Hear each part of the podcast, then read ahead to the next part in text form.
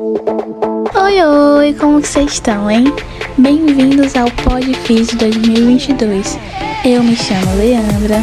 Eu sou a Manu. Fazemos parte do segundo semestre de fisioterapia na Unifametro.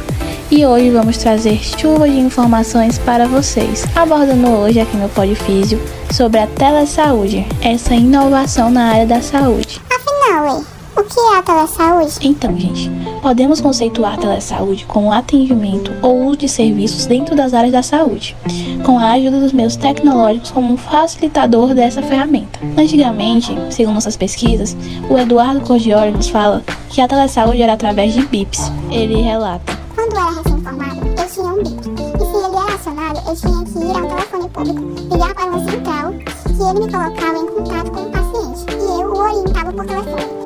Sendo assim, a telesaúde existe desde 2007, mas ganhou maior ênfase em 2020 por conta da Covid-19, onde estávamos no período de quarentena e o uso dos nossos smartphones e notebooks vinculados à saúde foram bem maiores e vem se desenvolvendo cada vez mais no Brasil e no mundo, e atua na forma de expansão e melhoria da rede de serviços da saúde. Podemos classificá-la como a atenção primária da saúde. Qual é a importância disso tudo, hein? Além da telesaúde viabilizar um melhor direcionamento para cada demanda de paciente, é um ato democrático.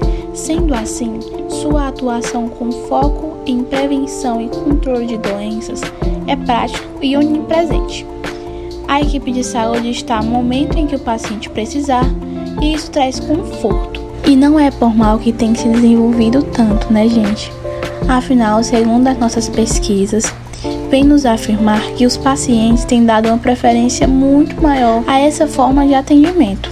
E afinal, quais são as expectativas e tendências com relação à telesaúde? Então, galera, como podemos perceber, a telesaúde está em contínua evolução e com isso há muitas tendências de tecnologia que surgiram na área, como por exemplo a inteligência artificial, cirurgias à distância e realização de atendimentos facilitando nos diagnósticos dos pacientes. E aqui no nosso país, o sistema de telesaúde é regulamentado pelo Ministério da Saúde. Em 2020, devido à pandemia do coronavírus, governo federal ampliou o alcance da modalidade através do Telesus, que atendeu mais de um milhão de pessoas. Destes, 471,6 mil foram avaliados e cerca de 13 mil foram encaminhados para teleatendimento pré-clínico com médicos. Não restam dúvidas sobre a contribuição da telemedicina para viabilizar os serviços de telesaúde e melhorar a assistência oferecida aos brasileiros. A telesaúde vem sendo uma ferramenta cada vez mais utilizada no Brasil e no mundo todo. E é isso.